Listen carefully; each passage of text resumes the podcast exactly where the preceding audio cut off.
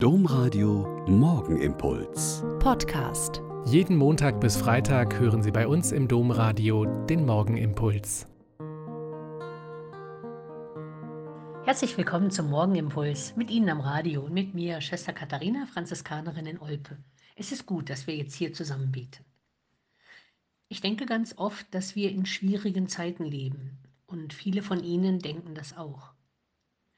Aber wenn ich dann an die Zeiten von Mutter Maria Theresia denke, unserer Gründerin, scheinen mir unsere Probleme echt kleiner. Schon zwölf Jahre nach der Gründung der Gemeinschaft 1863 gab es drastische Verbote durch die damalige Regierung. Es durften keine neuen Mitglieder mehr in die Ordensgemeinschaft aufgenommen werden, das Waisenhaus musste geschlossen werden und vieles mehr.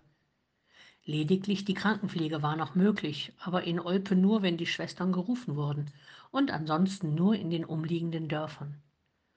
Und noch dazu machte der Protektor der Vinzentinerinnen, die im Krankenhaus tätig waren, Mutter Maria Theresia das Leben schwer, mit Verleumdungen und falschen Behauptungen, mit Anzeigen beim Bischof in Paderborn hat er alles versucht, die Franziskanerinnen aus Olpe zu vertreiben. Dabei sind mir bei Mutter Theresia zwei wichtige Wesenszüge aufgefallen. Zum einen hat sie den Anordnungen der Regierung und der örtlichen Behörden immer Folge geleistet und alles getan, um die Schwestern und ihre junge Gründung zu schützen.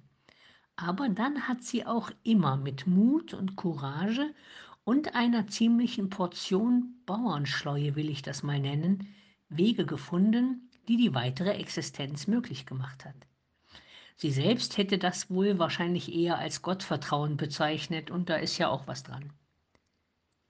Als 1900 die Generaloberin der Vinzentinerinnen zu ihr gekommen ist, um sie zu bitten, das Olper Krankenhaus zu übernehmen, hat sie ihr nichts davon erzählt, wie sehr sie in den vielen Jahren unter dem Konflikt mit dem Protektor der Vinzentinerinnen gelitten hat.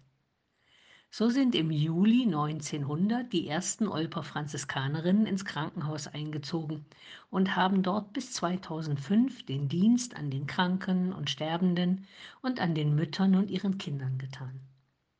Heute, am Gedenktag der seligen Maria Theresia Bonzel, findet wieder die Lichterprozession zu ihren Ehren statt. Sie beginnt um 18 Uhr in der Mutterhauskirche mit der Litanei für die Stadt Olpe und geht dann zum Krankenhaus.